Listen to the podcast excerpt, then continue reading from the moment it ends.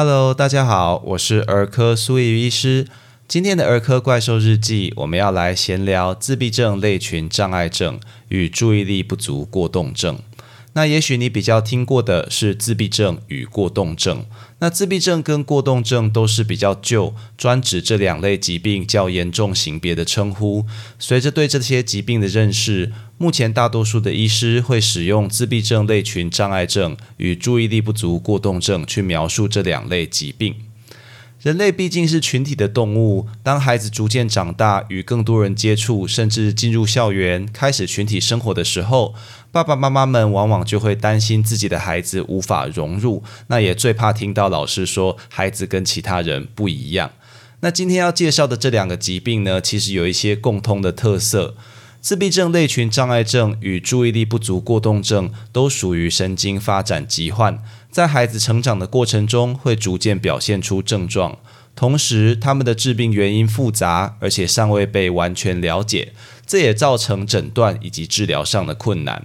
在简单说明这两个疾病以前，我们要先回答一些困扰许多爸爸妈妈们的问题。比如说，在学校不喜欢跟其他孩子玩，那就是自闭症类群障碍症吗？上课时没有办法专心坐好，扭来扭去，甚至一直跟旁边的同学讲话，就是注意力不足过动症吗？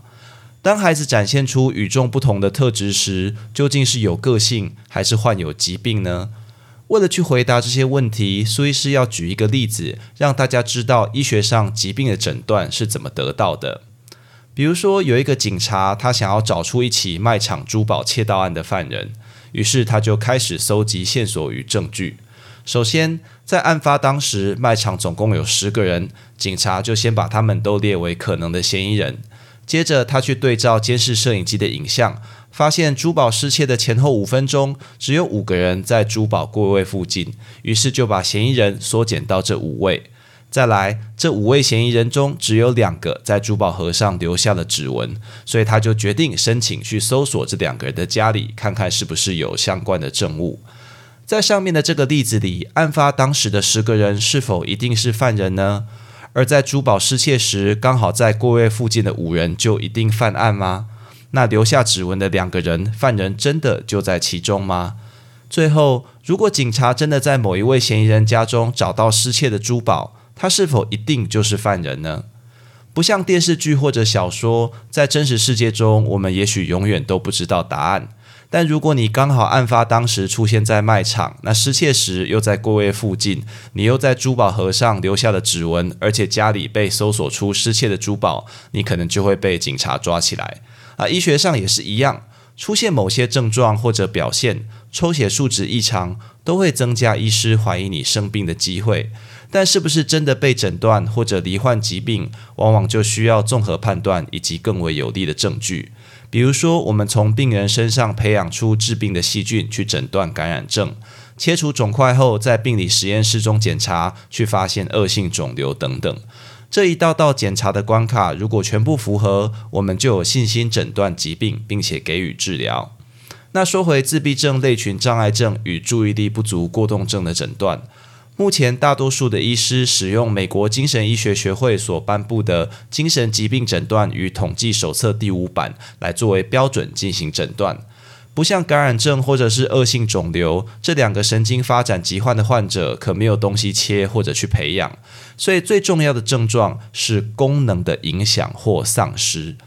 简单来说，在学校不理人，但是回到家里跟兄弟姐妹还有隔壁的孩子玩在一起，哇啦哇啦说个没完，语言发展没有慢，那这个就不能算是社交障碍或者自闭症类群障碍症的症状，顶多只能说明孩子很害羞。那在学校坐不住，扭来扭去，但是回到家却可以专心看完一本故事书，或者静静的叠积木五分钟。学校上课教的也都会，那就不能算是注意力不足过动症的症状，顶多只能证明老师上课很无聊，或者孩子不守规矩。有时候在医院开无聊的会，苏医师也会扭来扭去，坐不住啊。在了解这个前提以后，我们才能简单介绍这两个疾病，这样比较不会引起大家不必要的恐慌或者焦虑。那第一个，我们先来介绍自闭症类群障碍症。自闭症类群障碍症它属于神经发展疾患，它的核心症状有两个，分别是第一个，持续性的社交与沟通障碍；第二个，受限重复的兴趣与行为模式。这类疾病的盛行率其实不低，如果不论严重度，大概每五十个人就有一位自闭症类群障碍症的患者，其中以男性较女性容易离病，机会大约是四倍左右。虽然这类疾病发生的原因仍然没有被完全了解，目前普遍认为自闭症类群障碍症是源于基因的变异，造成神经在发展过程中出现连结问题，那进一步就产生社交困难与重复行为的症状。环境与外在因素也有可能引起此类疾病的发生，但没有基因的影响来得大。比如说，兄弟姐妹如果有人被诊断自闭症类群障碍症，那离病的机会就会上升一到两成。自闭症类群障碍症的另一个特色是非常容易与其他神经发展或者遗传疾患同时发生。比如说，自闭症类群障碍症的患者有三到四成合并有智能不足，而将近一半同时患有注意力不足过动症，而三成左右患有癫痫等等。所以，临床上一旦怀疑自闭症类群障碍症，也应该要进一步检查是否有合并其他的疾病。在孩子发生哪些症状的时候，应该要注意是否患有自闭症类群障碍症呢？我们先从持续性的社交与沟通障碍谈起。社交互动包括了语言以及非语言的面向。虽然语言发展迟缓是自闭症类群障碍症最常见的症状，但欠缺非语言互动的意图、不适切或无法理解他人的社交互动，比如说眼神交流、身体动作与音调等，都是这类患者容易有的早期表现。比如说，与同住的家人没有眼神交流，或者甚至会闪避他人的视线。对爸爸妈妈的声音、动作不太产生反应，没有办法掌握良好的社交互动，比如说被叫名字没有反应，太过靠近别人使对方不舒服，以及非典型的社交模式，比如对着空气讲话、推人家一把引起对方注意，但又一语不发等等。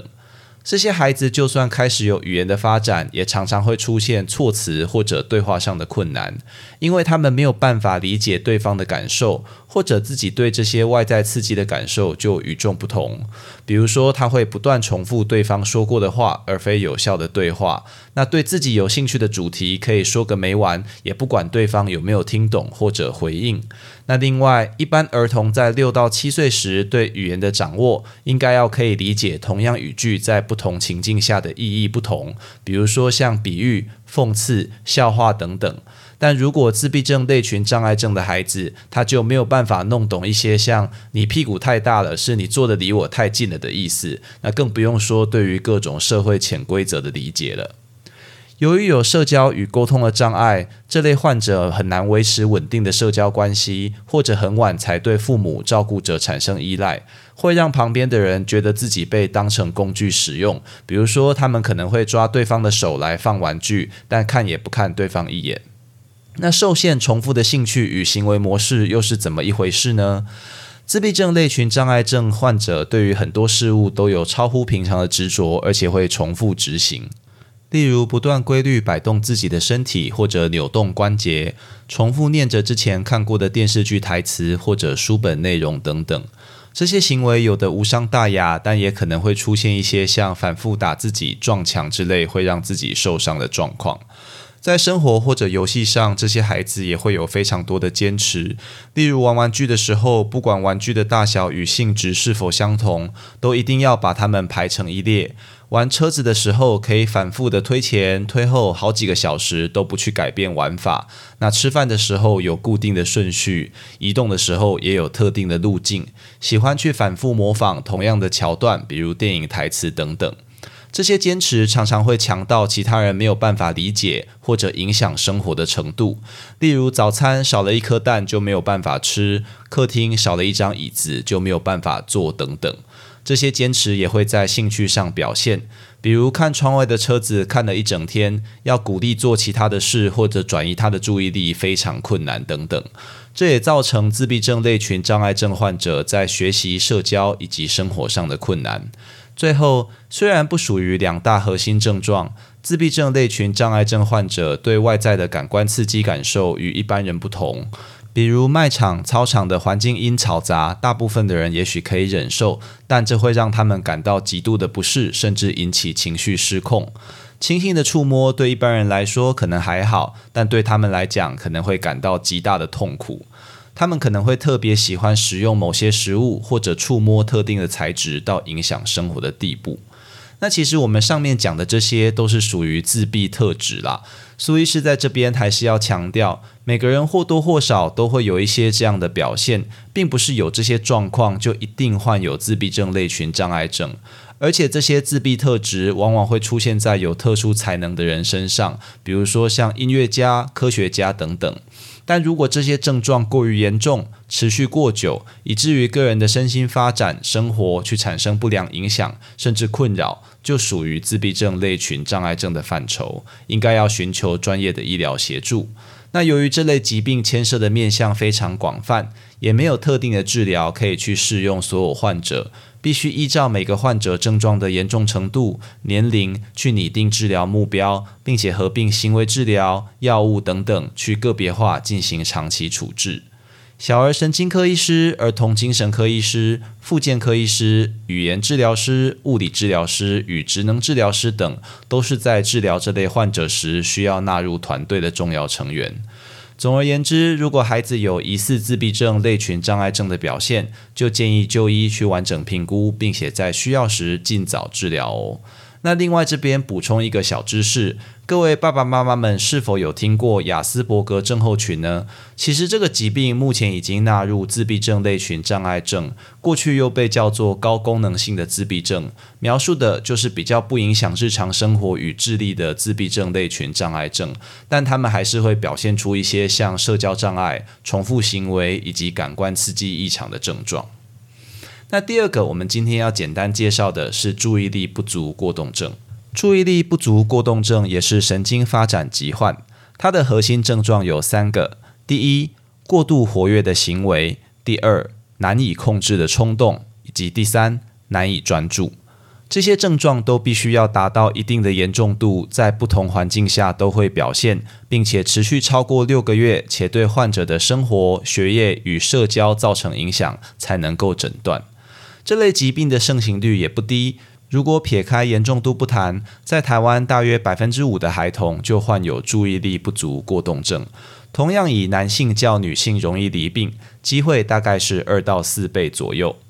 那虽然疾病发生的原因仍然没有被完全了解，从目前已知的科学证据指出，可能是大脑皮质中的儿茶酚胺，那么英文是 catecholamine 这类神经传导物质的代谢平衡出了问题所导致，包括多巴胺与肾上腺素都属于这类的物质。因此，虽然确实后天的环境影响有引起注意力不足过动症的可能，先天的基因异常与神经结构问题还是占了大部分的成因。注意力不足过动症也很容易合并神经发展与情绪疾患，例如自闭症类群障碍症、癫痫、焦虑与躁郁症等，在评估上也需要额外的去注意。那注意力不足过动症的孩子会有哪些表现呢？过度活跃的行为与难以控制的冲动，包括有不断玩手。抖脚或者在椅子上扭动，即使被要求，仍然没有办法好好坐在椅子上；即使被制止，仍无法控制的跑来跑去、爬上爬下，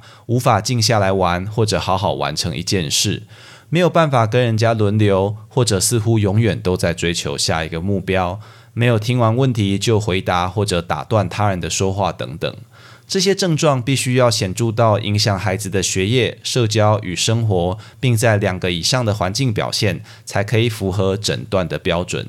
简单来说，虽然上课常常不专心，扭来扭去跟同学聊天，但是该学的都有学会，朋友都有交到。没有让老师上不了课，只是常常被叫起来罚站，那这种不能算是注意力不足过动症的表现啊，而只是单纯不守规矩而已。那至于难以专注的症状，就涵盖了容易粗心大意、忘东忘西，无法在游玩、上课或家庭活动中保持专注力。例如上课上到一半，看到外面有蝴蝶就跑出去追；那读故事书看不到两页，突然开始玩起旁边的娃娃。听人讲话讲到一半，听到外面有声音就跑去开窗看等等。那这些孩子也很难按部就班的去完成作业或者家事，做事欠缺计划，似乎永远把别人的话当作耳边风，进一步也造成学业与生活上的困难。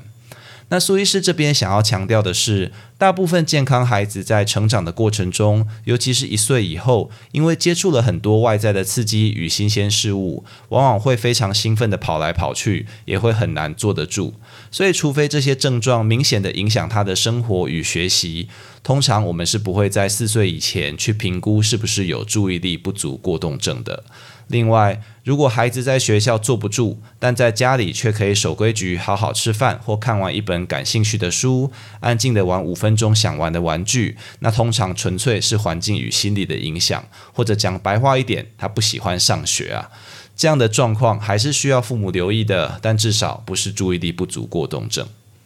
一旦怀疑孩子有注意力不足过动症呢，就应该就医进行完整的检查。这些患者如果没有好好接受治疗，在成年后很容易会发生睡眠问题、物质滥用以及社交工作上的障碍。考虑到药物的副作用以及风险，在六岁以下的患者，我们还是以行为治疗为主。虽然对核心症状，比如说冲动、不专注的改善很有限，但可以明显减少影响生活与学业的问题行为。那六岁以上的患者，在经医师评估后，就可以使用药物与行为治疗合并去做处置。与前面介绍的自闭症类群障碍症相同，建议由不同专业的医疗人员组成的团队进行个别化的治疗计划拟定。除了患者本身需要治疗外，照顾者也常常会需要心理建设与教养技巧的协助。毕竟健康的孩子就已经会让爸妈焦头烂额了，更何况是患有神经发展疾患呢？今天我们用简短的时间介绍了这两个特别的疾病。苏医师毕竟专长不是儿童心理或神经发展，只能提供一般性的说明啦。那今天会讲这个主题呢，也是因为有朋友向苏医师许愿，哦，说他的孩子在学校没有办法专心上课，那老师就跟他说：“诶，你孩子是不是有过动症？要不要去检查？”他就很紧张啊啊！可是苏医师看过这个孩子啊，嗯，苏医师觉得他应该没有注意力不足过动症，顶多只能算不喜欢上学而已啊。好，那希望今天的说明可以让爸爸妈妈们对这两类疾病有初步的认识，并且能够有所警觉，提早发现孩子的问题，或者减少不必要的焦虑。那如果您的孩子怀疑或者已经被诊断为自闭症类群障碍症或者注意力不足过动症，那就建议由信赖的小儿神经科医师或者儿童心智科医师追踪评估，并如同前面所述，配合医疗团队量身定做的治疗计划进行治疗喽。